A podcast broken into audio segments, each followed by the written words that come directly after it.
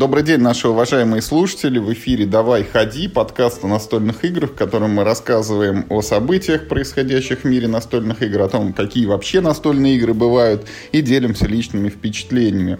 Сегодня у нас, как всегда, в виртуальной студии Михаил Паричук. Миш, привет. Всем привет. А также с нами еще на связи сегодня Михаил Лойко. Это известный в сети такой активист и миссионер, который несет свет настольных игр в массы и даже прикладывает уже сам руку, создавая эти самые игры. Миш, очень рада тебя слышать. Да, ребята, взаимно. Всем привет. Мы сегодня свой выпуск построим в таком формате диалога с нашим гостем и будем э, Мишу очень подробно расспрашивать про его э, жизнь, вот про то, как он дошел до такого, так сказать, хобби и как он себя в нем реализовал. Миш, ну если можно, вот расскажи коротенечко о себе. Вот мы знаем, что у тебя все хорошо, очень приличная работа, очень приличная семья, две дочки 6 и 10 лет, если я не ошибаюсь. Никто не отказывается играть с тобой в настольные игры, но вот своими словами опиши, пожалуйста, себя. Да, Юр, верно заметил, две дочки 6 и 10 лет. Вот, э, по сути, каждый настольщик э, себе растит, если детей, то это будущие сопартийцы, да, и у меня дочки уже со мной во все играют, вот, так что я себе вырастил э, еще, еще несколько адептов э, хобби настольных игр. Чем я занимаюсь? Э, занимаюсь финансами в э, такой крупной компании, которая занимается доставкой продуктов э, домой э, нашим клиентам. С точки зрения, ну, живу сам в Москве, вкратце, если так, саммари о себе, профиль вот такой. А вот знаешь, мне, Миша, это самое, а, мне про тебя очень интересно, твоя связь вот, ну, со спортом. Потому что когда мы с тобой э, пересекались на кемпе, ты всегда ходил вот на эту утреннюю гимнастику и чуть ли там не сам ее организовывал, и вообще ты выглядишь очень спортивно. И когда, ну вот мы искали с Юрой про тебя что-нибудь в сети, то есть твоя, ну что ли, как, как это называется, типа, ну резюме, что ли, на Хабре, и все твои места работы, они были связаны со спортом. Там ты и World Class работал, и там в какой-то спортивной ассоциации еще кого-то. Короче, лойка и спорт. Да, я действительно 16 лет проработал в компании World Class. Это лидер э, по фитнес-клубам э, в России. Э, активно продвигал здоровый образ жизни и вот закончил там э, полтора года назад как раз э, там, в позиции финансового директора. После этого как раз ушел в ЕКОМ. Вот, с точки зрения своих занятий спортом, ну, э, с возрастом э, начинаешь либо любить спорт, либо у тебя сильно ухудшается здоровье, поэтому, ну, это мой вклад э, в себя, скорее, вот, и такой спортивный образ жизни, это, во-первых, то, что мне досталось от моей работы э, предыдущей, и второе, это ну, необходимый минимум для того, чтобы э, безболезненно играть в настольные игры. Как бы, то есть это такое, знаете, инвестиция в настольные игры в том числе. Поэтому, чтобы если... больше коробок таскать на игротеку за раз. Ну, опять же, да, да, да, ты можешь э, по 4 пакета на себе носить, вот, только если подкачаешься. Поэтому э, спорт это неотъемлемая часть жизни. Вот, э, ну, в моей жизни там были ряд вещей, которые выбивали меня из колеи, да, в какой-то момент у меня там обнаружили четыре грыжи, вот, и я вообще думал, что, блин, а может быть я и полноценно жить не смогу. Вот, как раз спорт это то, что меня вернуло э, в колею, вот, э, то, что мне как раз помогает и э, быть в форме, и заниматься тем, что, чем ты хочешь заниматься, да, там работать, э, проводить время с семьей, э, быть в хобби, вот, и, а не только там работать на лекарства. вот, по сути, спорт это такая четвертая, четвертая часть к тем трем, которые я перечислил, и она тоже неотъемлемая часть моей жизни. Вот, сейчас э, активно спортом не то чтобы не занимаюсь, но там по утрам бегаю, как раз поддерживаю себя в хорошем, хорошей физической форме, стараюсь за счет вот, бега, э, кардионагрузки, и там по утрам делаю зарядки. Вот, на самом деле тут э, все, что у меня осталось от спорта. Э, как раз вот на кемпах на кемпах довольно часто мы там делали зарядки, как раз это вот э, то, то, к чему я привык. Миш, а вот дай мне э, совет. Вот я довольно жирный. Вот как мне начать заниматься спортом, с чего? Потому что что-то кого не послушаешь, знаешь, бегать жирным вредно, потому что колени сломаешь. Там, э, я, я не знаю, там какие-нибудь штанги поднимать тоже типа ну, рано, потому что, э, ну, что называется, станина не наработана там, да, и, и прочее, прочее. С чего надо новичкам начинать? Как входить? Гейтвей, знаешь, в спорт. Да, да, да, две, две вещи, которые бы я тебе э, рекомендовал делать. То есть, ну, по сути, чтобы похудеть, нужно, а, правильно питаться, и, б, это много двигаться. Вот, поэтому, э, если с чего, с чего начинать, это, соответственно, пересмотреть свой э, рацион. Э, я, например, э, вот последние там, два месяца жил на полторы тысячи калорий, при том, что мой организм потребляет две тысячи. Вот. Э, сбросил 5 килограмм, э, прекрасно себя чувствую, и ну, значительно уровень энергии поднялся при этом. Э, и второе, это движение, да, соответственно, движение, ну, это не обязательно бег, то есть ты можешь просто 10 тысяч шагов на, на, нахаживать каждый день, и ты реально через неделю уже, во-первых, почувствуешь эффект, что у тебя там с весом стало получше, во-вторых, у тебя будет прилив энергии, то есть и ты там в работе будешь тебя лучше чувствовать. В настольные игры станешь быстрее, больше выигрывать, опять же. Вот. А, и, но, наверное, там правильный, правильный подход, если говорить, то ну, пойти к профессионалам, там, пойти к либо какому-то фитнес-тренеру, с которым поставить цель и который знает, как к ней прийти, вот, либо пойти к диетологу, тоже с ним поставить цели и э, ну, все-таки использовать вот эти э, ну, опыт, э, опыт профессионалов, э, которые тебе значительно э, значительно профессионально лучше подскажут, как тебе достичь твоих целей, потому что, ну, это их работа, вот, можно, можно на своем опыте проб и ошибок делать, а можно там довериться людям, которые э, этим занимаются каждый день, вот, и вместе с ними, мне кажется, этот путь э, пройдет значительно лучше и быстрее, и эффективнее. Ответственность себя сложил. Фиксируем. Миша, вот у меня вопрос про хобби. Вот э, у тебя, я так понял уже, что достаточно много времени там э, уделял спорту. Ну вот, не секрет, да, про настольные игры у нас сегодня это основная беседа. А что-то еще есть в твоей жизни, может быть, такое, вот еще какое-то одно, может быть, два или больше хобби. Вот что-то, что занимает твое свободное время и приносит удовольствие. Если так, да, подумать, то на самом деле настольные игры э, такой киллер, киллер хобби получился. Вот. Они в какой-то момент за, э, заменили практически все что, все, что, чем я занимался. А, ты знаешь, а, ну, каких-то других, наверное, хобби таких нет. Ну, там, съездить, съездить покататься на горных лыжах там зимой, это там, я бы не, сказал, не назвал это хобби, это скорее там ближе к спорту. Вот. А, съездить отдохнуть с семьей, это, ну, там, провести время с семьей, да, там, я очень люблю путешествовать.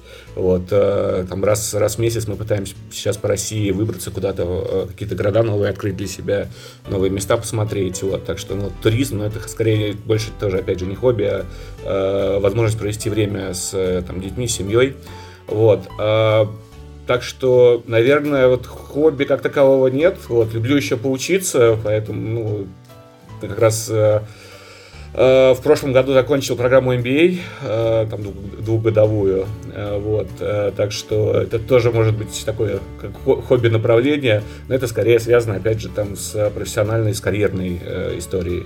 Вот, так что, если говорить про э, другие хобби, я бы сказал, что я а, такой однолюб настольный, а, вот, и все, всего себя отдаю настольным играм.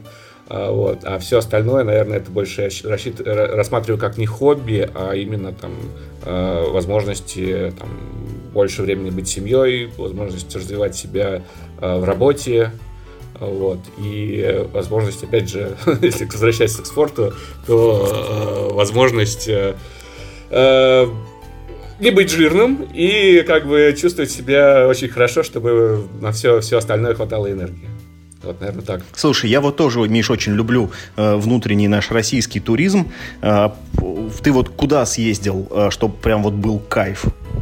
Слушай, смотри, последний раз мы были в Мышкине, мы прям в э, прошлые выходные с семьей сели, сели в пятницу вечером на машину, простояли все пробки, доехали до Мышкина, э, день провели в Мышкине, там очень сейчас сделали такой очень крутой туристический центр, э, интересно для детей, там есть всякие мастер-классы, сам город мышек, там мышки из валенок, мышки, там, я не знаю, мыши, мышиная мельница, вот очень, ну, и детям интересно, и взрослым так, ну, довольно прикольно.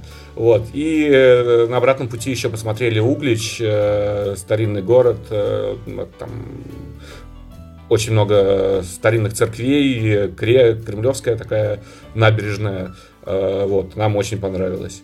Вот, до этого э, у нас большое путешествие было. Мы ездили э, на машине в Питер, потом в Карелию, посетили парк Рускеала, всем очень рекомендую, такой заповедник, прям на целый день можно выехать, на историческом поезде покататься.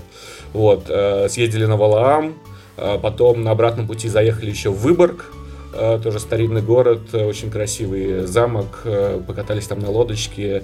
В общем, ну, на неделе у нас такой был трип на машине, в котором посетили кучу мест, вот, побыли на природе и ну, здорово провели время. На самом деле я очень наверное, вот эти путешествия по России, которые там последние два года э, я активно практикую, я говорю, что мы практически там каждый месяц, ну максимум раз в два месяца куда-то выбираемся.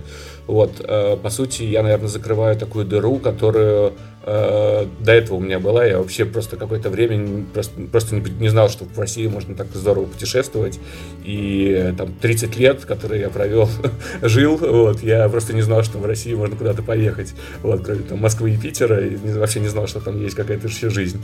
А сейчас я вот это наверстываю и просто в восторге от того, э, какие, ну, какие крутые города есть в, в, в России, какие крутые географические э, вещи можно посмотреть, да, то есть какая природа сумасшедшая, вот, эти все вещи прям, ну, я, о которых я в восторге. Вот, на самом деле, наверное, даже гейтвей моим в путешествии по России был как раз э, кемп в Пашихонье, это Юшин Кэмп, когда там надо было 6 часов ехать в, э, в Пашихонье, там, Ярославскую область. Вот, я, во-первых, узнал, что в России дороги есть, вот, и они, в принципе, нормальные там до какого-то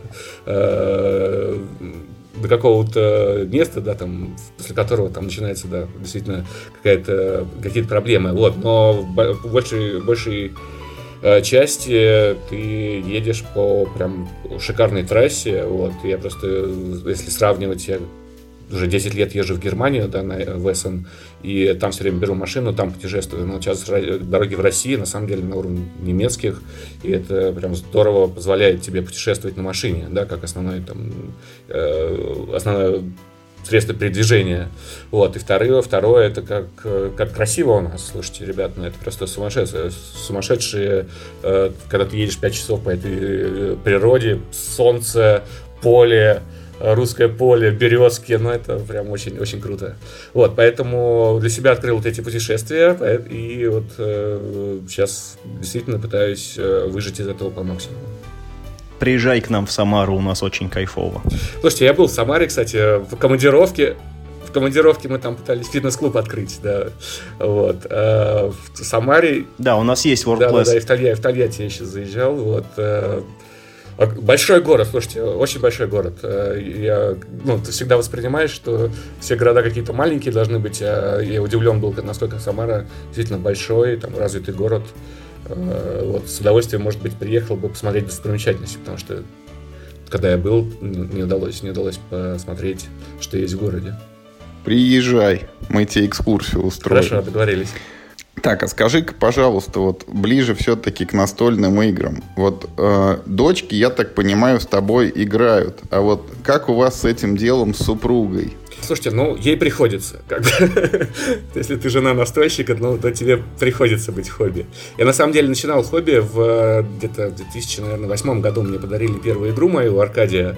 Вот, друг из Швейцарии привез там игру, сказал, что, Миш, слушай, я вот переехал, там все играют настольные игры. Это прям э, вот по вечерам все семьями садятся играют. Вот, я первый раз сыграл и был прям в восторге. И дальше мы начали как раз с женой э, пробовать хобби. К нам еще друзья присоединились, э, тоже семейная пара. Вот, и мы пробовали, пробовали хобби. И в какой-то момент, когда я дошел до мемойра, вот, э, жена как раз отвалилась. Сказала, что, ну, блин, что-то я устал, мы слишком много играем. Вот, и после этого я как раз пошел искать клубы настольных игр. И после этого в основном э, играл в клубах. Вот, выбил себе э, день, один день. Это, это в тот момент хобби заменило все остальное. И жена сказала, я так больше не могу.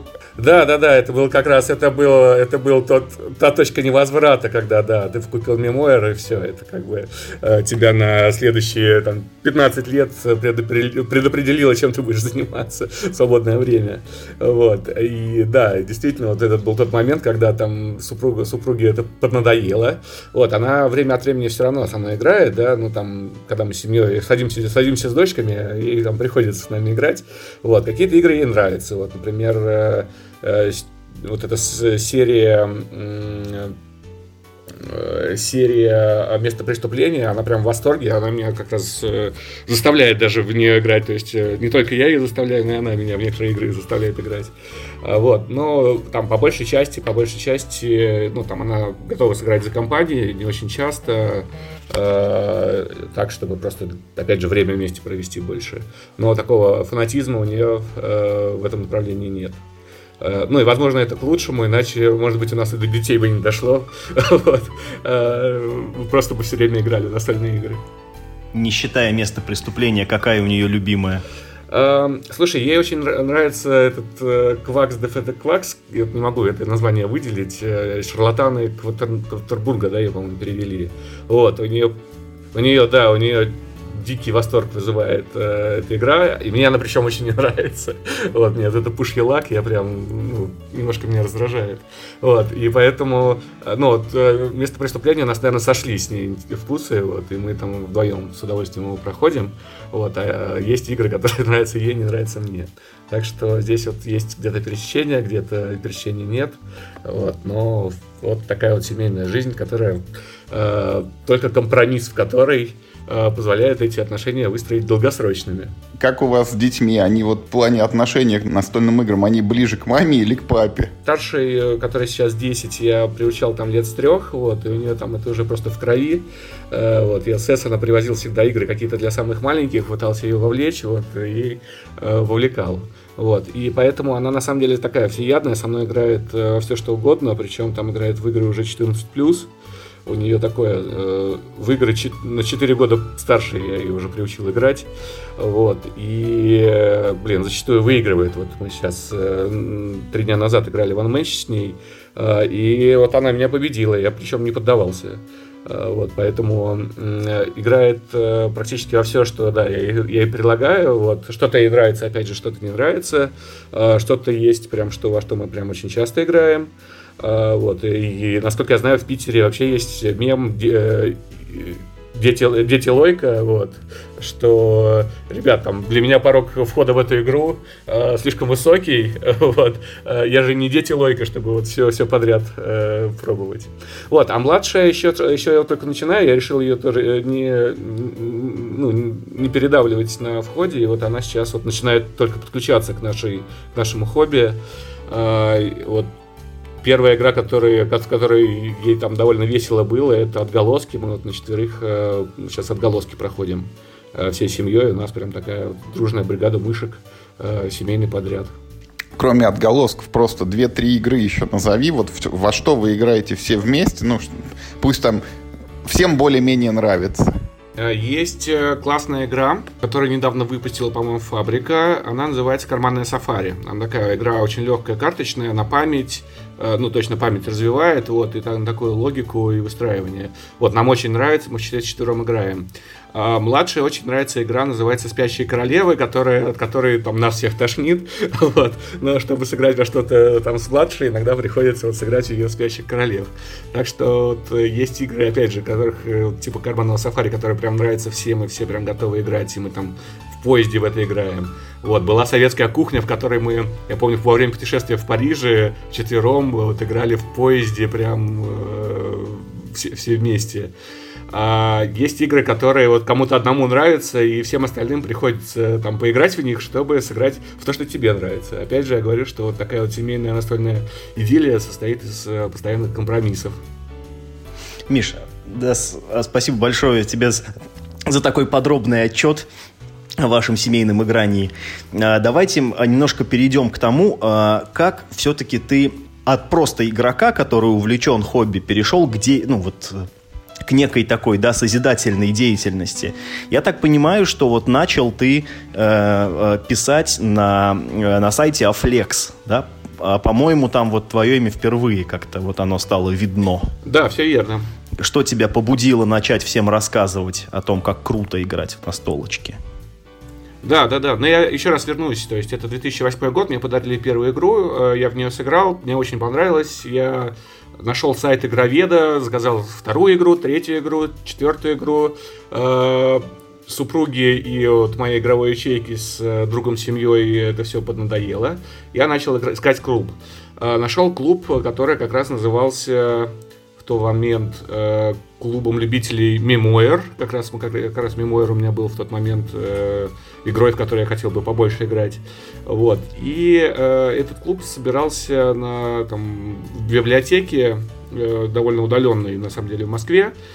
И там я познакомился с ребятами, которые в тот момент начали мультиблог. Э, как раз он назывался «Настолка мания». Их было два автора. Э, и э, там, поиграв э, там 3-4 раза вместе в клубе, они сказали, Миша, а слушай, а давай с нами там писать в настолка мании. Вот, так я стал автором настолка мании. И ну, у нас была идея, тогда был в тот момент Юра такой король блогов, до которого ну, самый, самый известный блогер, до которого там мы как до бесконечности могли тянуться.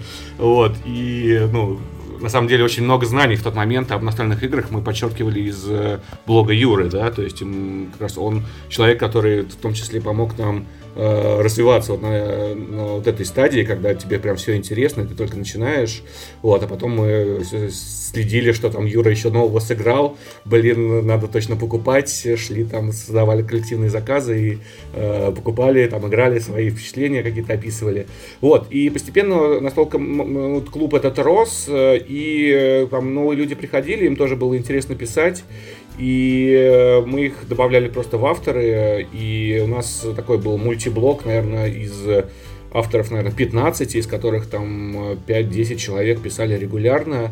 И вот настолка мания это был такой прототип текущего играем в настолки. Вот, но то есть в, в э, настолка был такой барьер входа, да, тебе нужно было быть членом клуба, чтобы писать. Э, в играем в настолки позже, уже там с развитием соцсетей, э, я как раз э, переводил туда настолько манию в том виде, в котором она создавалась, и убрал этот барьер, э, и так, чтобы каждый, каждый, кто хочет, мог написать э, свои впечатления на столках, рассказать всем о той игре, которая понравилась, либо не понравилась, вот, и такое создать э, общество, в котором будет, во-первых, приятно общаться, ну и во-вторых, ты там сыграл, написал, и это через там час опубликовали, то есть такое э, мгновенная реакция твоя на какую-то игру, которая на большую аудиторию вылетает.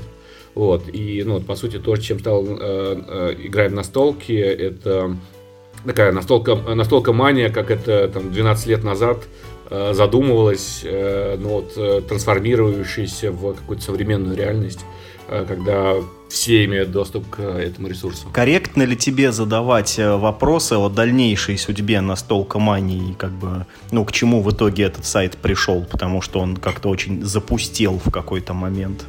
Там, да, настолка мания на самом деле столкнулась с тем, что э, у каждого настольщика, ну, то, что, то, что я замечаю, э, есть э, некий ну, скажем так, цикл развития в хобби. То есть э, вначале это, если на графике говорить, то это график идет вверх, это энтузиазм, хочется попробовать всего нового, потом в какой-то момент идет, э, останавливается в пике, происходит насыщение, график, наверное, пойдет вниз, э, то есть человек уже нас, насытился, ему там менее интересно, либо появились какие-то новые увлечения, вот, и он идет вниз, и где-то в нижней точке останавливается, в этот момент человек может сказать, блин, а что-то я не хочу больше играть, либо писать, э, я хочу там другим хобби заняться, вот, после этого, на самом деле, 90% возвращается в хобби, там, с перерывом просто, ну, вот, э, людям реально нужен какой-то перерыв, бывает, Э, чтобы вернуться в хобби.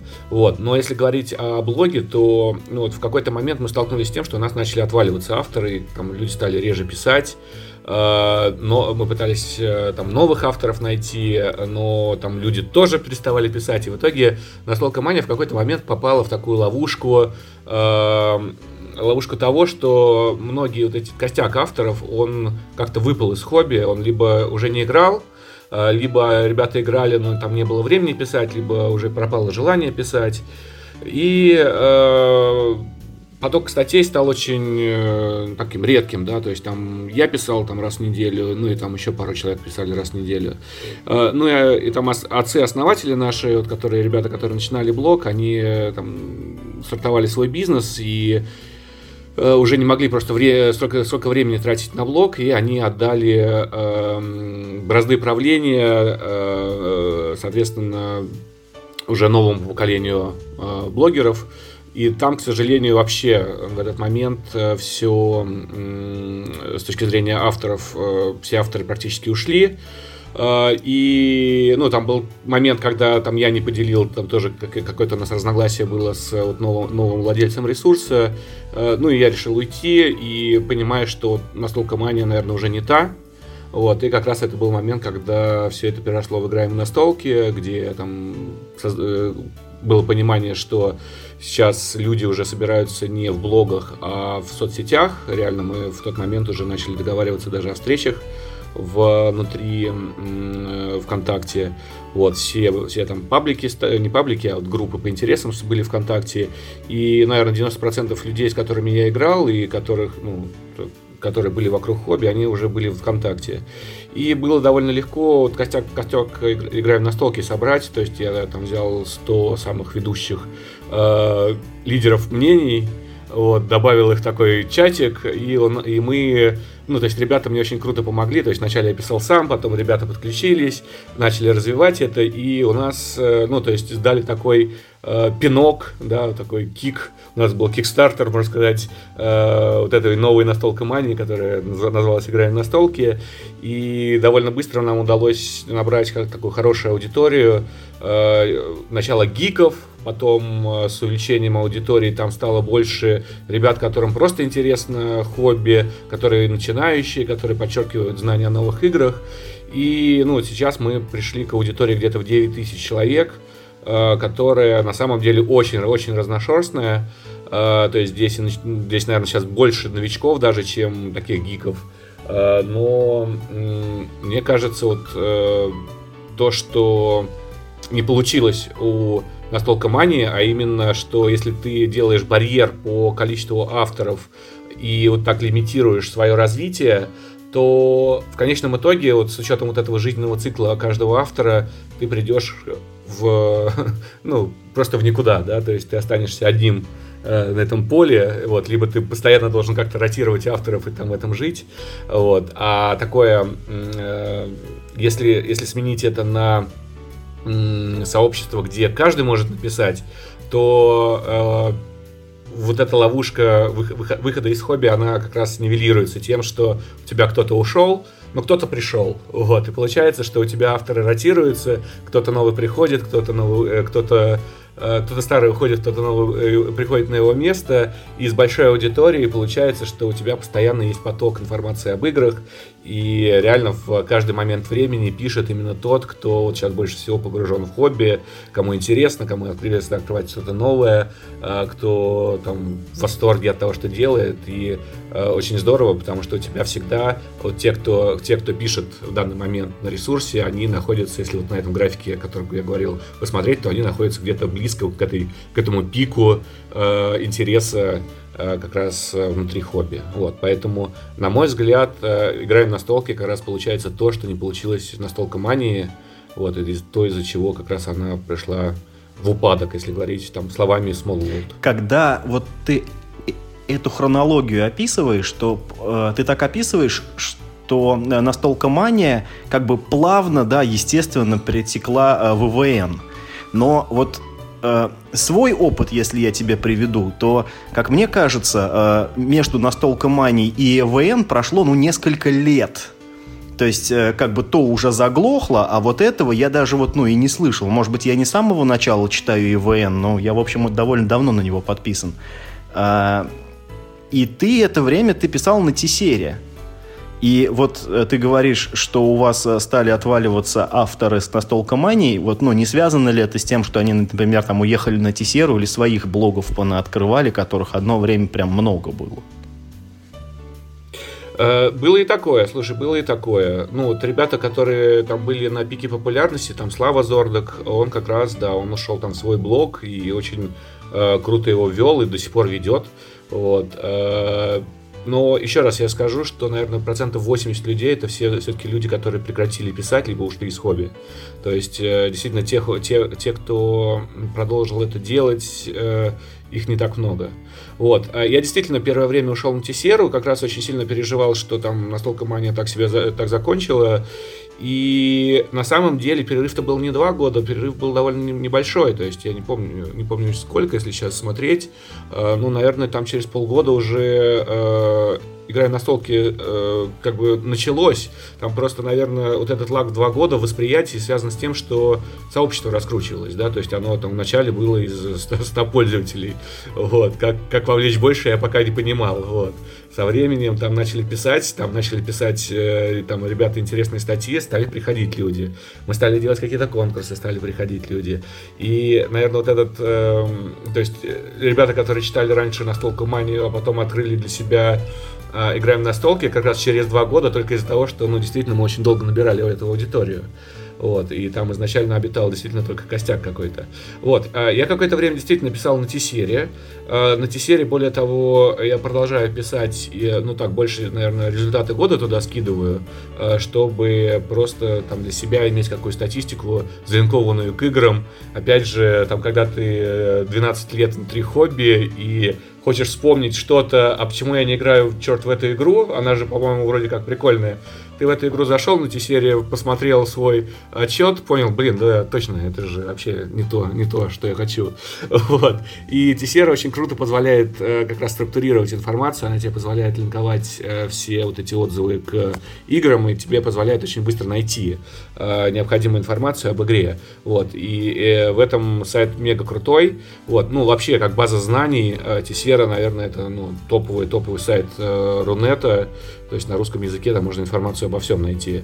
Вот, что мне не нравилось в этой серии, это э, ну, атмосфера того, э, как там происходит общение. Вот, то есть там, э, к сожалению, на мой взгляд, недостаток модерации, и из-за этого э, общение зачастую э, очень токсичная, да, и мне вот, ну, мне лично неприятно общаться на эти серии, потому что э, через два комментария на тебя выливает какое-то ведро помоев, и э, ты понимаешь, что э, как бы ну, тебе интуитивно хочется ответить, но ты понимаешь, что ты, блин, скатишь сейчас э, на уровень того, кто это ведро вылил, и, ну, легче не общаться в таком, в таком, э, в, в, в таком э, токсичном месте, да, если, если вот такой уровень, уровень токсичности прям зашкаливает. Вот, и как раз в игре на столке я пытался эту штуку исправить, да, и там почему э, там довольно жесткие правила модерации. Мы, ну, я лично пытаюсь создать сообщество, где мне было бы э, приятно обсудить э, ту или иную игру. Вот, я могу спокойно высказать мнение об игре, я могу э, э, ну, высказать свою точку зрения, если да, там могу, могу э, ну, конструктивно э, пообщаться, вот, и при этом э, на меня никто там не выльет ведро помоев, вот, и поэтому там первое время в том числе приходилось очень сильно э, делать э, отбор, вот, и там довольно серьезно наказывать людей, которые там, ну, пытались вести себя так же, как они вели себя на T-серии. Вот, это первое. Ну и второе, то, что я заметил, что в ВКонтакте там все-таки менее обезличенная сеть, и когда люди, когда люди видят, что они не обезличенные, когда они пишут комментарии от своего имени, а не от имени своего никнейма, то все-таки вот этот уровень э, сдержанности, он повыше. Вот, и на мой взгляд, сейчас играем на столке. Это место, где можно классно обсудить игры, вот, где тебе, тебе не скажешь, что ты э, неприятный человек, вот, э, и что, что твое мнение вообще недостойно там, жить на этом свете. Вот, поэтому здесь, там, наверное, то есть от настолько мании я попытался править то, чтобы что создать такое место, где авторы не разбегаются, а почему не Тесера? Потому что, ну, место, где еще было бы приятно пообщаться. ты сказал, что на начальном этапе вы тщательно фильтровали людей. Но ведь, казалось бы, сейчас, когда у вас там в тысячу раз больше, ну, может быть, не в тысячу, но там типа в сотни раз больше подписчиков, да, чем было в самом начале. Наоборот, казалось бы, уровень какого-то неадеквата и токсика должен был неконтролируемо возрасти. Как, как вы сейчас боретесь? Потому что, ну, Миш, давай, поло, это, ну, положа руку на сердце, людей-то у вас тоже банят, и за довольно безобидные, с моей точки зрения, вещи. Ну, безобидную вещь, если, если, если брать тот, э, тот случай с Кириллом, там действительно это, я признаю, что это, наверное, было э, мое неправильное решение. С Кириллом мы уже пообщались, он действительно не имел ничего э, плохого в виду. Вот, э, обратно его восстановили, я там принес свои извинения, и действительно это, э, наверное, неадекват уже со стороны администрации в моем лице. Вот, это правда. А, но еще раз, а, то есть есть, есть, есть действительно вещи, которые, э, есть действительно люди, да, которые комментировали в формате э, агрессии и э, то, что мы, то, что мы делали в итоге на играем на столке, это очень сурово к этому относились. То есть у тебя всегда было первое предупреждение с недельным баном э, после первого комментария и вечный бан, если ты продолжаешь в том же духе. Вот. И э, на самом деле там забаненных, я не знаю, сейчас человек 20, наверное, всей аудитории. И я понимаю сейчас, что каждый этот забаненный он повышал уровень сообщества в части э, комментариев. Потому что если бы мы его не забанили, то сообщество начало бы скатываться до его уровня. И это я считаю неприемлемым. Вот, поэтому с точки зрения того, что как, как поддерживать э, уровень доброжелательности на правильном уровне, это э, максимально пресекать то, что может происходить с точки зрения э, вот такого токсичного поведения и Б, это ну, вот не бояться, не бояться навечно забанить э, того, кто опускает уровень сообщества. К сожалению, ну, здесь такие вот методы, к сожалению, необходимы. Вот. И опять же, опять же, это, это, опять же, да, ребят, должен сказать, что это не, э, ну, это имеет и другую крайнюю сторону медали, когда Э, действительно там есть необъективность в лице администрации, да, я признаю, что там эта необъективность тоже может быть с моей стороны. А в любом случае у нас есть там совет из пяти администраторов, которые э, каждый имеет э, свой равный вес внутри, вот, и каждый такой случай, который который мы считаем, что должен быть, э, э, ну, не должно такого происходить, мы выносим на этот совет, чтобы просто был всесторонний взгляд на какой-то вопрос, вот, чтобы одно мнение не привилировало, вот, и чтобы не было такой субъективности. Поэтому э, здесь мы, с одной стороны, действуем жестко, но с другой стороны, действуем аккуратно с точки зрения того, как, как это может быть. Миш, вот это был мой вопрос как раз, как это вот все устроено, как это администрируется, сколько человек задействовано, ну и твоя роль сейчас вот в сообществе. Играем в настолки, кто-то там главный администратор или модератор, или ты уже там кому-то это все делегировал, а сам только как простой пользователь что-то пишешь, вот обратная вот эта сторона, невидимая обычным пользователям, вот из чего она состоит? Как я сказал, у нас, соответственно, 5 администраторов. Э, все очень крутые ребята, все вовлечены максимально в настолки, все там фанаты своего хобби. Вот. И кроме того, у ребят, э, к счастью, вот есть время, э, чтобы модерировать паблик. Вот. Я сам, если честно, уже, наверное, несколько лет там отошел от такого прямого управления. Вот. Все, что, все, что происходит, там максимально, максимально делают ребята, вот, за что я просто безумно благодарен, потому что ну, без них бы паблик просто развалился. Вот. Соответственно, я выступаю, наверное, таким больше идейным вдохновителем да, того, что происходит. Ну, там, а, быть э, драйвером, например, запустить там нашу премию. Вот, а ребята уже подхватывают и делают это, ну, реализуют это там в то, как это происходит на сайте. Вот, поэтому от меня, наверное, такой да, идейный, идейный вдохновитель, вот, и там лицо, лицо паблика, вот, а ребята, они, я, я, я все время пытаюсь, да, чтобы вывести их в, публичность, но они каждый раз просят меня этого не делать. Вот, э, на мой взгляд, ну, это вот люди, которые э, являются полно, полноценными владельцами э, игры на столке. Э, если бы у нас была компания, они бы были там отцами-основателями э, игры на столке. Вот, как только они соберутся с духом и позволят мне их представить как э, сооснователей игры на столке, я обязательно это сделаю.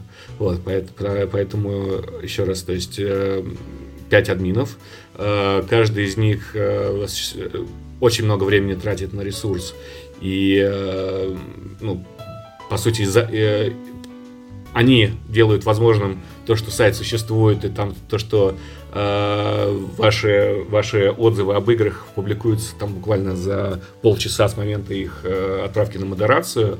Вот. Э, все вот эти активности, это в основном активности, которые де- делают ребята, вот. Э, я всего лишь вот пожинаю там, лавры того, что когда-то когда в свое время придумал эту идею и запустил ее. Слушай, а вот в прошлом году была такая мега-акция, когда там ачивки людям раздавали за всякие штуки, там поиграл в 5 там игр одного автора, поиграл в 5 там отечественных игр, поиграл 10 раз в одну и ту же игру, вот это тоже все вот на плечах этих пяти добровольцев было? Да, да, это один, один из наших э, ребят, э, я не знаю, сколько он времени тратил, ребят, но это реально, то есть вот это э, собрать всю статистику по тому, что ребята выгружали, это просто какой-то дикий труд. То есть там человек сидел, тратил, я не знаю, много часов, неделю, чтобы вот это все свести там в каком-то Excel, и чтобы всем, всем раздать всем раздать его ачивку. Более того, там в каждом комментарии он писал еще какой-то смешной комментарий, либо подбадривающий комментарий. Это было настолько круто. Вот, и опять же говорю, что я потрясен просто тем, как ребята, э, какие ребята фанаты того, что они делают, как, сколько они круто это делают, и насколько готовы, соответственно, инвестировать свое время. Мне кажется, время это там, наш основной ресурс э, сейчас, и создавать такие крутые вещи. Вот, в прошлом году у нас еще, кстати, была классная активность с лойкоинами, когда пользователям за активность в группе выдавались лойкоины, которые в конце года мы конвертировали какие-то призы, вот, э, делали там лотереи, основанные на лойкоинах. Вот, к сожалению, там было, там было довольно много интересных идей, как можно было в дальнейшем это развивать, э, с точки зрения того, чтобы давать за лойкоины э, возможность в том числе и покупать игры там у издателей. Вот, но там, к сожалению, на... мы так и не смогли там прийти к, к хорошим условиям внутри издателей, там историю похоронили, но вот опять же, там история с модерацией лойкоинов я, например, взял на себя в свое время.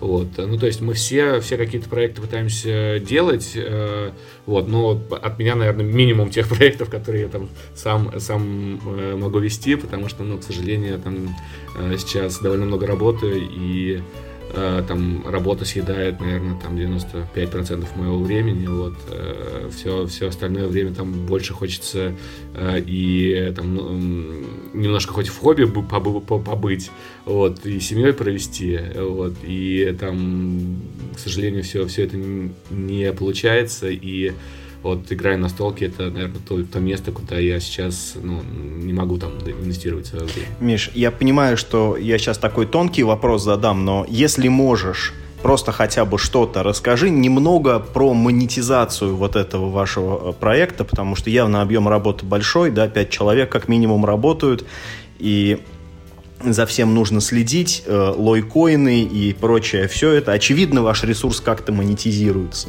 Если ты можешь, прям буквально в двух словах. Э, да, слушай, мы, я, тебе отвечу, там на самом деле довольно простой вопрос. Ресурс вообще не, монетизир, не монетизируется.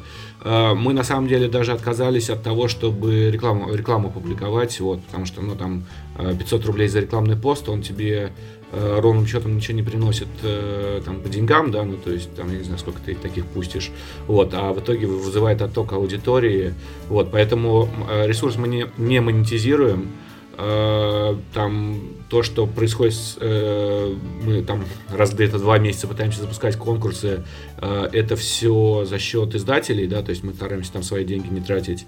Вот. Э, иногда там приходится выливать какие-то свои деньги, чтобы какие-то ну, дополнительные конкурсы либо активности провести, э, либо там оформление сайта сделать.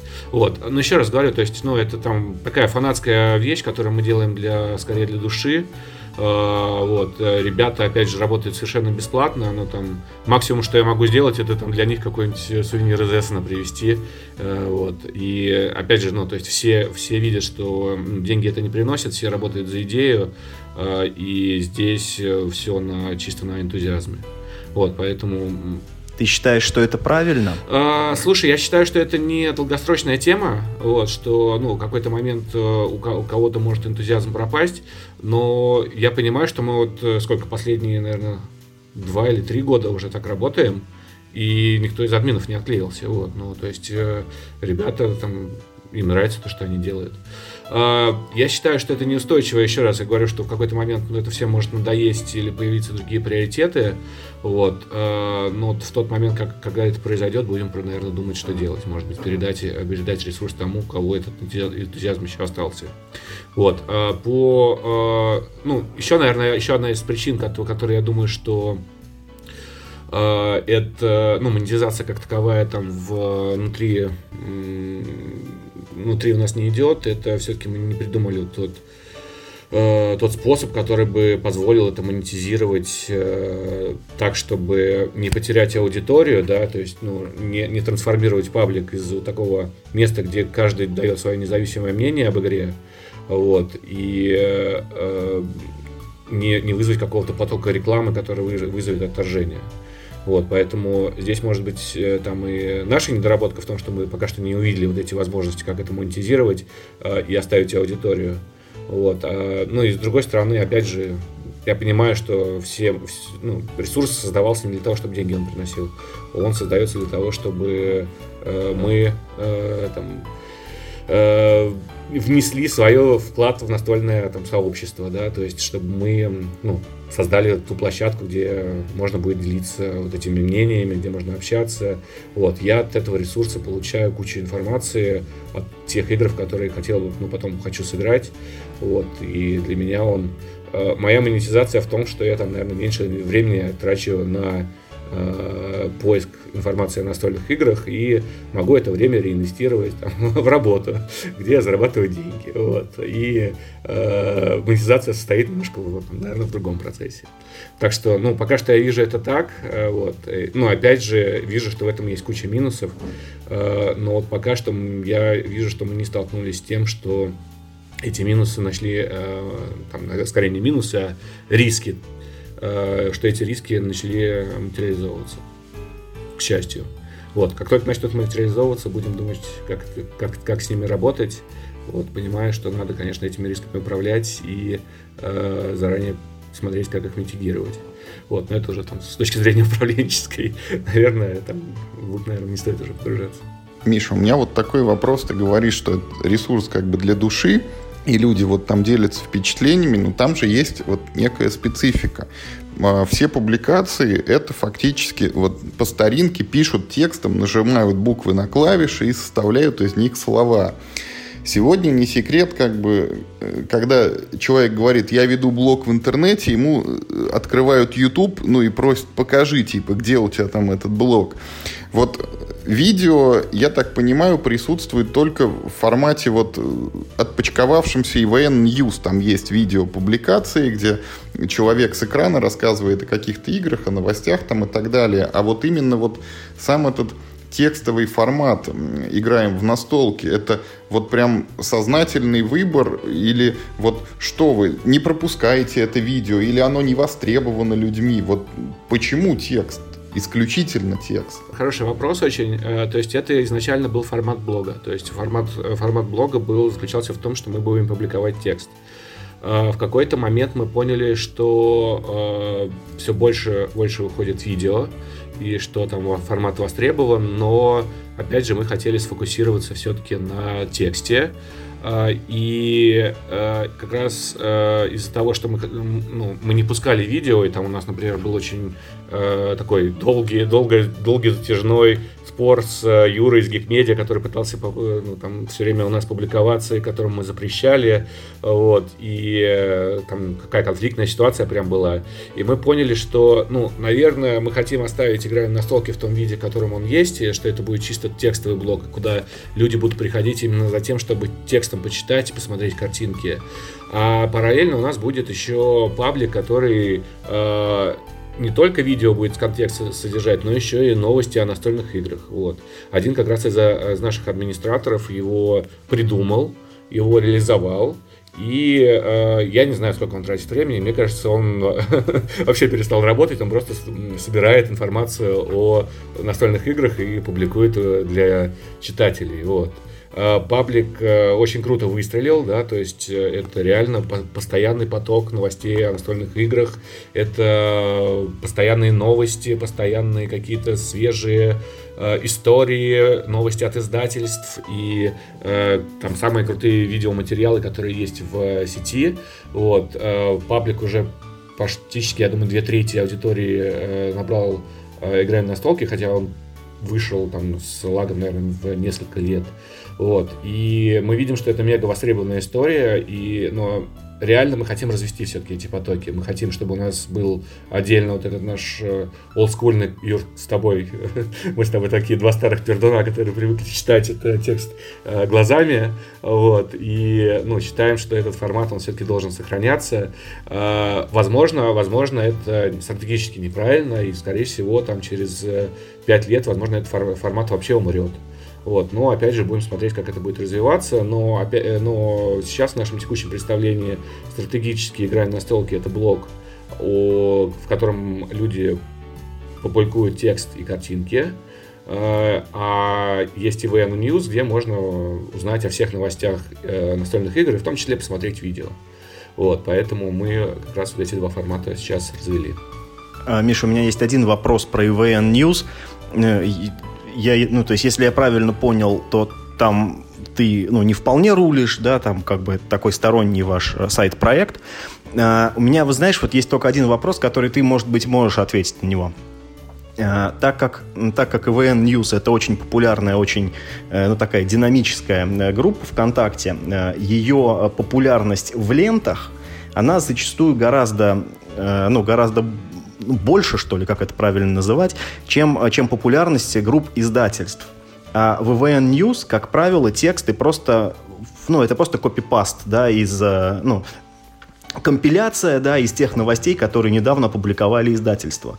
И получается так, что вот тот же самый текст, который написал, ну, какой-то СММщик, очевидно, ну, не знаю, там, какой-нибудь Мир Хобби, там, или там, не знаю, какой-нибудь Звезды, Игроведа, он, он э, в от, э, как, как сказать, э, в ленте от источника EVN News он попадает раньше, да, чем, э, чем новость от, от, первоисточника.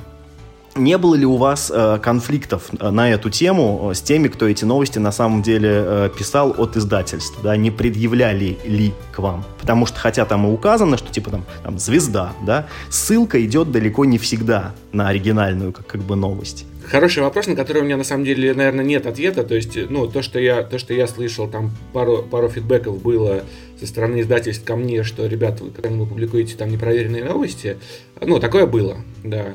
А, но, ну, по большей части я не видел, что за этим стоит какой-то конфликт, вот, скорее там, а, ну, такая обратная связь. Вот. А, в частности, ну, издательство очень активно делится информацией с EVN News.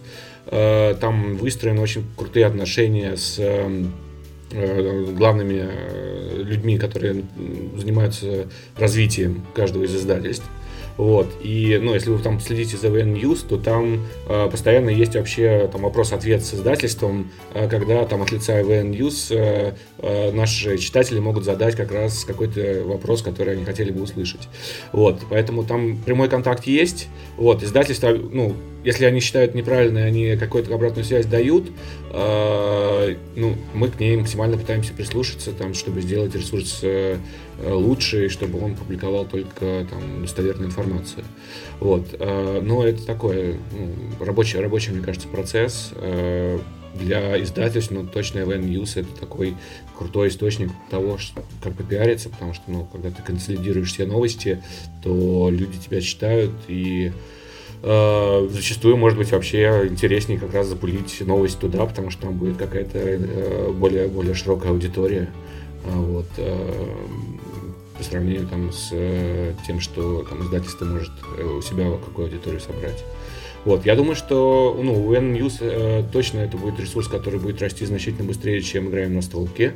Э, вот, и в конечном счете, ну, точно это вот такой э, более, более востребованный, наверное, ресурс, когда ну, новости точно более востребованы, чем вот эти отзывы. Вот, если там сравнивать с э, той же барахолкой настольных игр, там аудитория, наверное, в два с половиной раза уже больше играем на столке, хотя мы как раз запускались в одно и то же время. Вот, потому что ну, вот, тема барахолки, она тоже там, значительно более востребованная. Вот, я думаю, что с EVN News э, ждет тоже по скорости там что-то близкое к скорости развития барахолки. Миш, ну я вот не могу все-таки тебя не поспрашивать про игры. Ты тут нам уже рассказывал про график, да, который ведет там сперва вверх, там наступает некая пиковая точка, потом она сваливается вниз, Потом у кого-то этот график вообще, наверное, прекращается, у кого-то начинает там плавно все равно вверх куда-то подниматься. Вот ты и настольные игры. Вот где ты на этом графике сейчас себя определяешь и позиционируешь? Ну, я где-то... У меня этот график такой, он, знаешь, затянулся уже, такой он длинный, длинный, длинный, длинный. Я пытаюсь где-то балансировать вокруг вот точки нуля, да, которые там и тебя не уводят там в а, режим берсерка, когда ты только играешь настольные игры, уже забил на работу, на семью, развелся и э, вот, и э, вообще там живешь на пособие. Вот. И с другой стороны, не уводит тебя в, то, в тот низ, когда ты вообще отказался от хобби. Вот, поэтому я стараюсь для себя какой-то баланс найти. я продолжаю пытаться играть. Ну, то есть у меня долгое время, там лет 10, я каждую неделю один день в субботу брал и уходил просто в клуб, играл там весь день в клубе. Вот, это мне как раз позволяло э, э, оставаться вот в таком балансе. Сейчас баланс сменился больше в сторону работы, и, ну, наверное, я пытаюсь э, там раз, раз в месяц уже сходить в клуб, но при этом я стараюсь еще и в семье поиграть там пару раз в месяц. Вот, и это позволяет, ну, там, наверное, пару раз в месяц, наверное, даже больше. Вот, это позволяет тебе, с одной стороны, там сильно не уходить вглубь, но с другой стороны там попробовать те же новинки там с семьей, например, либо в клубе, э, там один раз в год выезжать на кемп, либо два раза в год, вот сейчас я второй раз поеду на Мипл кемп, э, и ну, держаться в таком э, балансирующем состоянии, такое синусоида, которое тебя, который ты поиграл, окей, все, хорошо, э, там через две недели, там или через месяц еще пойду раз в клуб. Вот, э, за это время у тебя там интерес растет, растет, растет, ты поиграл, сбросил напряжение, пошел вниз. Вот, и так, так вот балансировать э, так, чтобы это не сильно влияло на вот все, все остальные составляющие жизни, но и вместе с тем не выключалось из э, жизни вообще. Миша, это не про тебя была история, что вот, может быть, ты рассказывал, что типа я договорился с женой, суббота мой день, что хочу, то и делаю, вот хожу в клуб, играю там в настольные игры. Да, да, да, это как раз моя история, вот, э, которая позволяет э, как раз э, выстроить долгосрочные отношения с настольными играми и с супругой. И она тебе гарантирует, видишь, такое устойчивое развитие и там, и там. Вот с супругой мы там уже 150 лет вместе, вот, счастливы в браке, и с другой стороны, э, с настольными играми я тоже 150 лет вместе, и мы счастливы, вместе развиваемся, и более того, там пытаемся как-то рынок э, тоже развивать и новых э, людей втягивать в него. Поэтому, мне кажется, вот эта диверсификация такая, да, то есть то, что ты часть времени семье проводишь, часть времени в хобби, большую часть времени в работе, в там собственном развитии, вот. Спортом иногда занимаешься. Вот эта диверсификация тебе позволяет сохранять баланс между всеми направлениями и заниматься всем, а, и вместе с тем э, сильно не уходить в какую-то сторону и там не становиться каким-то маньяком какого-то одного направления.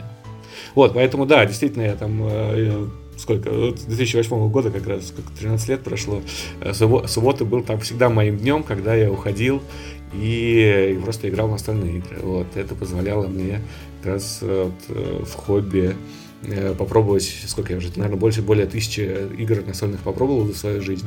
Вот, э, создать сообщество, создать свою игру э, и ну, знать, знать всех, по сути, участников рынка настольных игр.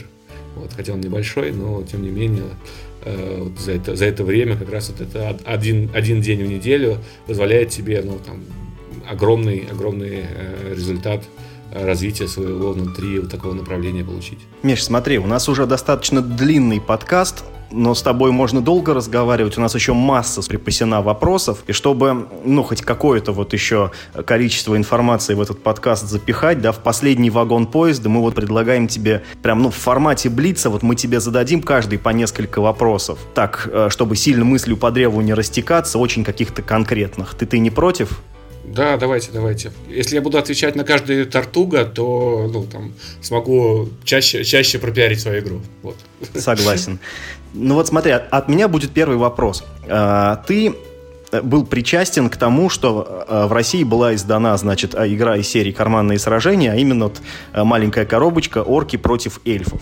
Если бы ты сейчас ну, посвятил свои силы тому, чтобы на русском языке издать какую-нибудь, ну вот еще не изданную игру, ты бы вот сейчас что издавал? Э, если брать не из нереалистичного, это Forbidden Stars. Если брать из реалистичного, это Hands in the Sea. Если можешь, объясни, особенно про Hands in the Sea, потому что это очень нишевый продукт. Да, э, смотри, э, «Карманные сражения» был мега нишевой продукт, который в конечном итоге принес мне мега крутой опыт, что ну, вот на данном этапе, наверное, в том формате, в котором я в это дело сунулся, наверное, не имеет смысла туда всуваться. Вот. А если брать Forbidden Stars, ну, это просто моя любимая игра, и я понимаю, что там нереально ее сейчас издать из-за проблем с авторскими правами, но если она будет э, когда-то издана на русском языке, э, я, наверное, там, буду кланяться в ноги тому, кто это сможет сделать. Вот. Э, опять же, потому что это лучшая игра в мире. А, а Hands in the Sea — это мой любимый э, декбилдинг э, и смесь его с Wargame. Я считаю, да, действительно, это мега нишевая история, но вместе с тем она менее нишевая, на мой взгляд, чем те, та же игра, например, Пробуждение медведя, да, Conflict of Heroes, который сейчас будет выпускать Гага. Я думаю, что... А ты его будешь брать? Э, я его уже взял, да, да, да. Я, я вообще Гагу хочу поддержать вообще во всех проектах, связанных с варгеймами, потому что я считаю, что ну, ребята святые, и то, что они делают, они прям ну, очень круто. Я всегда мечтал. То есть я где-то три года, наверное, своей жизни настольно просидел на варгеймах. Э, я понимаю, насколько это прям вот нишевая история, насколько маленькая аудитория у них. И что то, что сделала Гага, ну, я даже не представлял, что такое возможно на российском рынке, когда э, самые крутые варгеймы, которые есть э, в мире, издаются на русском языке. Ну, это потрясающий, мне кажется, вклад, и прям спасибо огромное ребятам за то, что они делают. Вот. Э, и поэтому Hands of the Sea, мне кажется, она, ну, ну, она не такая нишевая, слушайте. Э, есть Few Acres of Snow, наверное, который еще менее нишевой, который я считаю лучшей игрой Мартина Волоса. Вот. Может быть, даже с нее бы я начал. Вот, потому что она, ну, она в нее реально можно играть э, прям, ну, я не знаю, третья аудитория настольных игр, которые сейчас играют.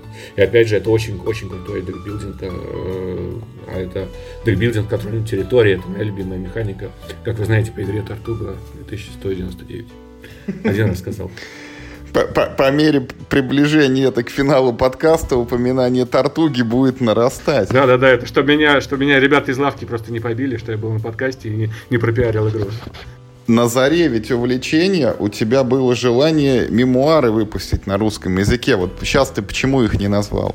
А, да, ты прав, ты прав. Слушай, ну это такая, знаешь, мечта детства, такое, какое-то, знаешь, э, я понимаю просто, насколько это сложно. Я долгое время, я долгое время на самом деле пробовал это сделать с разных сторон. А, и я понимаю, насколько это еще менее реалистично, чем выпустить Forbidden Stars.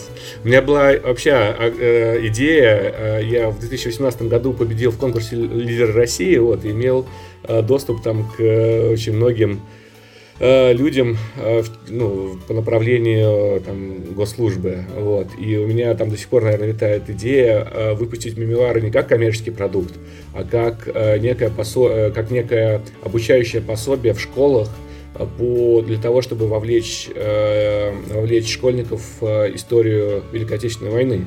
Вот, и на примере каких-то битв как раз изучать эту историю. Но вот, к сожалению, до сих пор еще не смог это реализовать. Вот ты прав, ты прав, наверное, что это, наверное, вот в топ-3 моих идей по локализации, наверное, входит. А, и, может быть, может быть, когда у меня будет чуть больше времени, а, я точно посвящу этому прям вот часть, часть своей жизни. А, потому что, ну, я до сих пор считаю, что мемуары — это очень крутая игра. Несмотря на то, что она там старая и, наверное, с устаревшими механиками, я уверен, что можно связаться с Ричардом Боргом и а, там его послед... последователями и э, игру перелопатить так, что она, что она будет более современная, с учетом того, что сейчас продолжается э, выпуск там, игр Борга, и сейчас, например, Command and Colors Medieval э, уже ну, там проделал огромный шаг вперед по сравнению с теми же мемуарами, и в нее реально значительно веселее играть, и то же самое можно делать апдейт мемуаров, вот, переделать э, весь буклет правил под Восточный фронт и поставить ее в каждую школу для того, чтобы э, ребята, э, ну, школьники, э, она позволила ему влечься историей, потому что ну, сейчас, там, мне кажется, для молодежи то, что произошло э, там, гигантское количество времени назад, они ну, даже не понимают э, масштаб произошедшего. Вот. Вот такая игровая форма это то, что позволит им вовлечься в процесс. Э, и, блин, в какой-то момент я точно хочу поспособствовать тому, что это реализуется в жизни.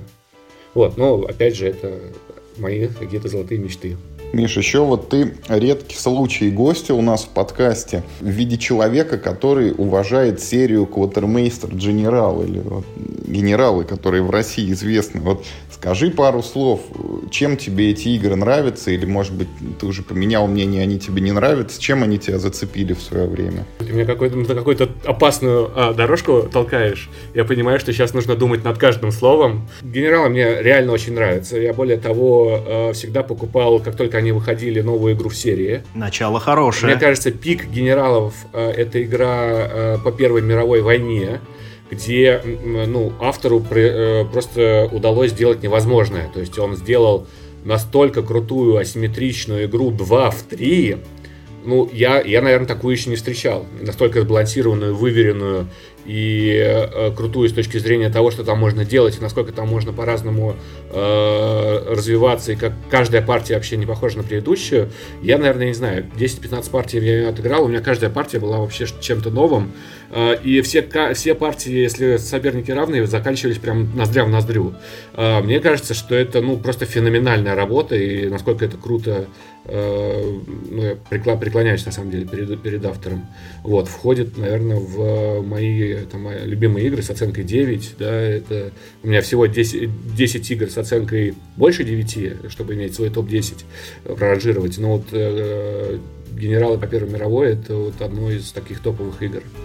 А, после нее на самом деле э, я вот в генералов, на самом деле, в других стар... Больше старался не играть, вот, потому что, ну, вторая, вторая мировая, э, после, после того, как ты 3 в 2 поиграл, там, э, сбалансированная, тебе уже кажется, что, блин, ну, это уже как-то э, не то, вот, а, а э, игру про соответственно, про античность, да, там э, античные войны, ну, на мой взгляд, очень заскриптованные получились. Я тоже партии 5, наверное, провел. Э, понял, что, блин, здесь сплошные скрипты. То есть игра, игра играет мной, а не я игрой. Вот. А про холодную войну э, на троих, э, мне кажется, она получилась менее удачная, чем э, все-таки про Первой мировой. Поэтому Первая мировая у меня такое в топе. Она, ну, не, это та игра, в которой я прям готов сыграть в любой момент, когда мне предложат, когда я найду достойных соперников. Вот. А все остальные игры я немножко подзабросил. Вот. Я не знаю, ты меня сейчас, наверное, запикаешь. Мне, мне очень интересен вот этот новый проект по по, соответственно, генералам. А, я уверен, что из него что-то мега крутое, очень интересное получится, поэтому я сейчас за ним буду активно следить. Вот. И вот у меня на него большие, большие надежды. Миш, назови на свой взгляд 3-4 лучших отечественных игры. Я имею в виду от отечественных авторов, выпущенных в России. Слушайте, ребят, можно я не буду комментировать, я просто... Э, тартуга, тартуга, тартуга, да, да, да, тартуга, тартуга. Да, четыре, четыре, четыре тартуги, это понятно. Вот. А, просто э, здесь немного неэтично, наверное, сейчас будет рассказываться, потому что я в какой-то момент я перешел в э, сообщество авторов, вот, и э, в этот момент стало неэтично, наверное, высказывать свое мнение о настольных играх э, моих э, соответственно, со авторов, которые, которые есть на российском рынке. Вот, поэтому я, с вашего позволения, наверное, э, попрошу не отвечать на этот вопрос. Вот, э, опять же, ну, это, мне кажется, это какое-то нарушение этики там с моей стороны. Вот, со своей стороны я тоже пытаюсь вот, вообще сейчас изолироваться от каких-то комментариев, действий авторов, э, в клане которых теперь я обитаю. Миш, а вот как так получается, мы с тобой вот что начиная с этих карманных сражений, что мемуары, что конфликт героев, что вот э, акры, что генералы, все время про войну. А тебе какие-нибудь еще другие игры нравятся? Вот что-нибудь, может быть, мирное или там вообще в другой плоскости? Я довольно много в евро наиграл, особенно там в начале, в начале входа в хобби. И я понимаю, что все-таки, наверное, конфликтные игры это все, что, то, то, что я реально люблю.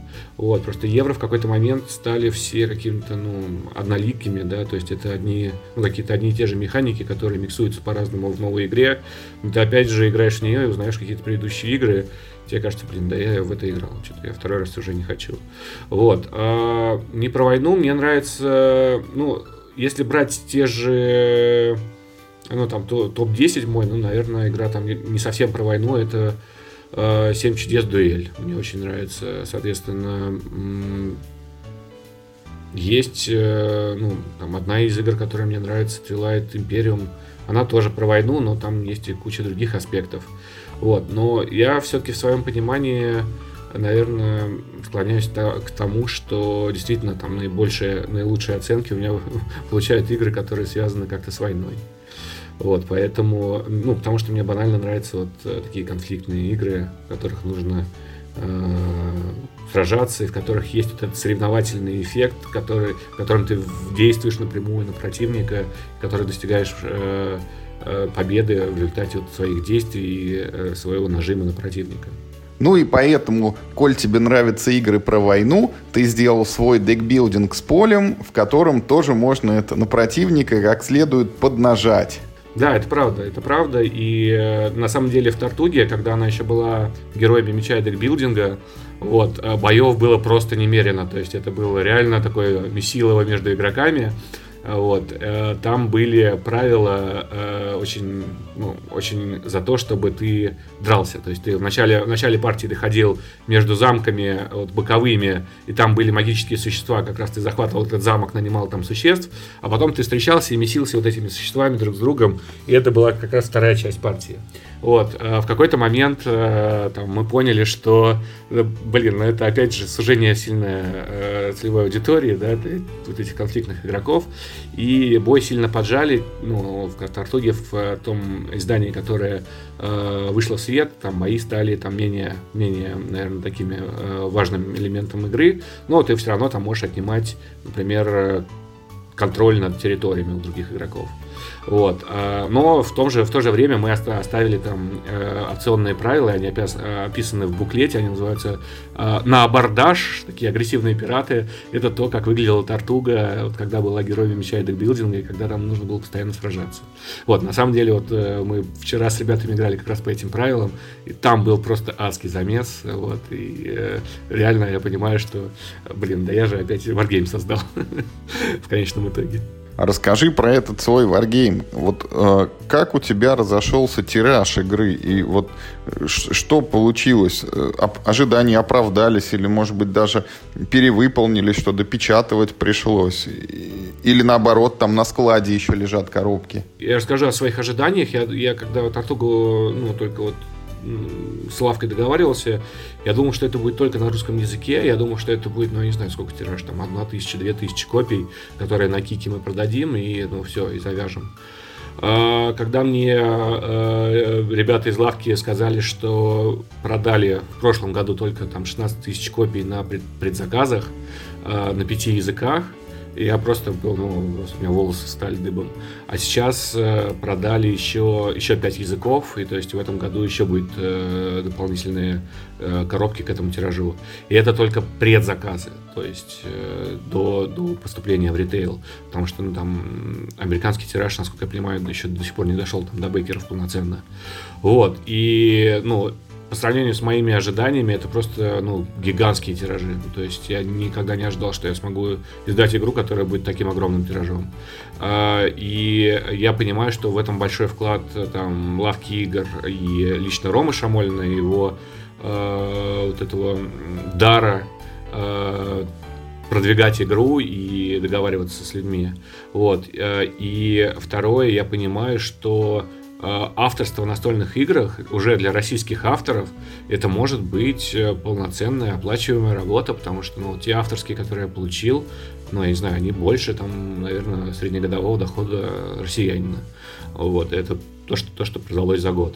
Вот. И я думаю, что здесь огромная, а, огромная теперь возможность для наших авторов, а, которые будут работать с лавкой там, Jet Game Studio, например, а, вот, э, игра которых будет выходить на международные тиражи, реально зарабатывать деньги на этом. Ну, то есть посвятить себя на 100% это, это будет уже не хобби, потому что я этот артугу делал для души, мне просто хотелось создать, ну, ввести свой вклад вот в настольную индустрию, создать декбилдинг, который я хочу сам играть, вот, и который там будет объединением механик, с одной стороны, и с другой стороны, э, моим видением то, как это должно быть в идеале, вот, а здесь получается, что это может быть вообще, ну, то есть, э, то призвание, которое может быть у человека, э, авторство настольных игр, можно 100% времени этому посвящать и э, на это жить, содержать семью. Вот, поэтому э, я еще раз просто потрясен по сравнению с теми ожиданиями, которые у меня были. Это прям на несколько порядков выше того, что э, я ожидал, что произойдет. Миш, мой последний вопрос. Вот знаешь, как э, ну, нужно посадить дерево, да, вырастить сына и построить дом. Вот ты сделал э, крутой, э, ну, назовем сайт, да, такой общественное комьюнити э, историю. Ты сделал крутую игру. Э, какой вот ты третий шаг хочешь сделать, чтобы сказать прям, я прям красавчик? На самом деле, э, я понимаю, что я первые два не доделал, вот, я очень не люблю, когда я не доделываю шаги, вот, поэтому, если честно, я хотел бы там до конца доделать э, наверное, первые два шага. Ну, если по первому шагу, там, наверное, больше это относится к тому, чтобы в играем на столке внести ну, там, некую новую жизнь, делать больше взаимодействия с издательствами и э, дать больше каких-то э, привилегий для нашей аудитории. И ну, как только у меня появится время, я там в, это, в этом больше посвящу. Вот. А, то в Тартуге э, я думаю, что есть точно потенциал, потому что там можно сделать. Я хочу Тартугу а э, тот текущий продукт, который у нас сейчас получился, улучшить э, и в части там базовой игры. Сейчас я делаю там редизайн э, базовых карт, чтобы э, даже Юре было интересно играть просто в базу. Вот, э, потому что фидбэк Юры я слышал, ему скучно играть после Звездных Империй в Тартугу. Вот, при этом я понимаю, что ну, эта база, она таким гейтвеем является для входа новичков. Вот, я хочу сделать такую гик-версию базы, э, которая, которая бы гиком было бы интересно играть. А второе, я хочу, я вижу потенциал гигантский с точки зрения того, что тех дополнений, которые мы можем сделать, и я хочу развивать сейчас Тартугу, ну, вот это, наверное, мой первый приоритет. И кроме того, у меня есть еще один дополнительный проект, о котором я сейчас, наверное, не буду рассказывать. А, тоже это проект игры, который я тоже бы хотел развить.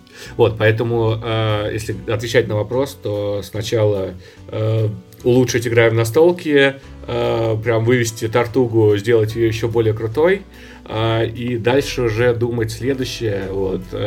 Ну, моя, моя, наверное, там детская мечта, которая вот как раз с момента моего входа в хобби была, это иметь какое-то свое издательство, а, как раз а, локализация карманных сражений, которую я, по сути, делал в одиночку. Это, наверное, был мой первый шаг, такой пробный пилот, а стоит ли туда идти. Вот. А, ну, я думаю, что сейчас, если там, брать э, тот выхлоп, который я могу получить от там, своего образования, от того, чем я занимаюсь, наверное, мне стоит развиваться в той работе, которую я делаю сейчас, вот, но в какой-то момент, может быть, когда я выйду на пенсию, вот, и э, перестану там инвестировать в развитие себя, э, то, ну, возможно, это будет какой-то крутой очень проект э, внутри настольного сообщества, либо, может быть, какое-то издательство, которое будет развивать, опять же, с другой стороны, настольные, настольные игры, настольный рынок, может быть, международный настольный игр, рынок. Вот, но к этому моменту я понимаю, что мне нужен какой-то капитал, вот, который я сейчас пытаюсь получить в рамках там, своей основной работы. Миша, это был мой последний вопрос, а почему ты до сих пор не создал издательство, и ты, в общем-то, на него уже ответил. Будем ждать твоей пенсии и ожидать, когда появится какой-нибудь это Лойка Геймс Который... Как раз тоже выйдем на пенсию к этому моменту, и вот отличненько будем играть. Да, у нас, у нас э, гениальный план с э, Юшином э, сделать Пашихоне вы, выкупить эту базу, куда мы ездим, вот, всем, когда выйдем на пенсию, туда переехать, вот, и там оттуда рулить вообще российским рынком. Миром. Да, и сначала российским рынком, а потом и миром настольных игр. Вот, так что нам надо сейчас э, немножко больше поработать, вот, подкачаться, под, накопить ресурсы, вот, и потом все это пустить в правильное русло. И будем рулить настольным миром, и этот, как новые Васюки станут столицей шахматного мира, так Пашихоне станет столицей настольного мира, вот, и там будет бесконечное э, для нас удовольствие вот. Главное, чтобы здоровье не, не подвело, а для этого надо заниматься спортом. Э, и играть в, тарту... играть в тартугу, да. Вот. Пашихоний переименовывается в Нью Эссон, а Эссон переименовывается в Старые Васюки. Да, да, да. Да, так что планы, планы есть, вот, планов огромное количество, так что сейчас уже можем начать э, работать на эти планы на будущее. Миш, на этой вот воодушевляющей, я бы сказал, ноте я предлагаю наш эфир сегодняшний и завершить. Спасибо тебе большое за то, что согласился уделить свое драгоценное время, причем не в субботу даже, а в воскресенье. Я так понимаю, ты от семьи оторвал, что называется. Вот, очень подробно ответил на все наши вопросы и вот рассказал, наверное, вот все, в том числе то, что, может быть, и не думал рассказывать, а мы все равно из тебя выпытали. Да, ребят, спасибо огромное, был очень рад пообщаться. Юр, с тобой вообще всегда приятно общаться. Ты, да, я, я всегда думаю, блин, я, я не умею говорить. Э, мне очень тяжело вот эти интервью давать, а ты так э, умеешь расположить к себе э, интервьюируемого, что это ну, настолько легко происходит и э, беззаботно, что ну прям в удовольствие. Я даже не заметил, как вот час 20 у нас про, про, э, прошло. Вот, ребят, вам спасибо огромное, спасибо за рубрику. Мне кажется, она мега интересная. Вот, дальше желаю там развивать ее и всем, всем рассказывать больше о настольных играх. А на сегодня все. Как всегда, играйте только в хорошие игры и будьте такими же крутыми, как Михаил Лулойко. Да, на всякий случай обращение к нашим уважаемым слушателям. Если вдруг вам что-то осталось еще э, интересно из того, э, о чем мы сегодня поговорили или наоборот не поговорили, и вы хотите задать Михаилу какой-нибудь вопрос, оставляйте его в комментариях. У нас есть тоже небольшое сообщество ВКонтакте, вот, где можно что-то спросить, и мы э, постараемся постараемся у Миши что-нибудь еще тогда узнать. Ну, а, и если вы вдруг еще не подписаны на сообщество «Играем в настолки» и на сообщество EVN News, также вот заходите в контакт, находите их и будете в курсе тогда всех вообще актуальных вещей по настольным играм. Да, ребята, спасибо. Играйте в настолки и в тартугу. И главное, не болейте. И занимайтесь спортом.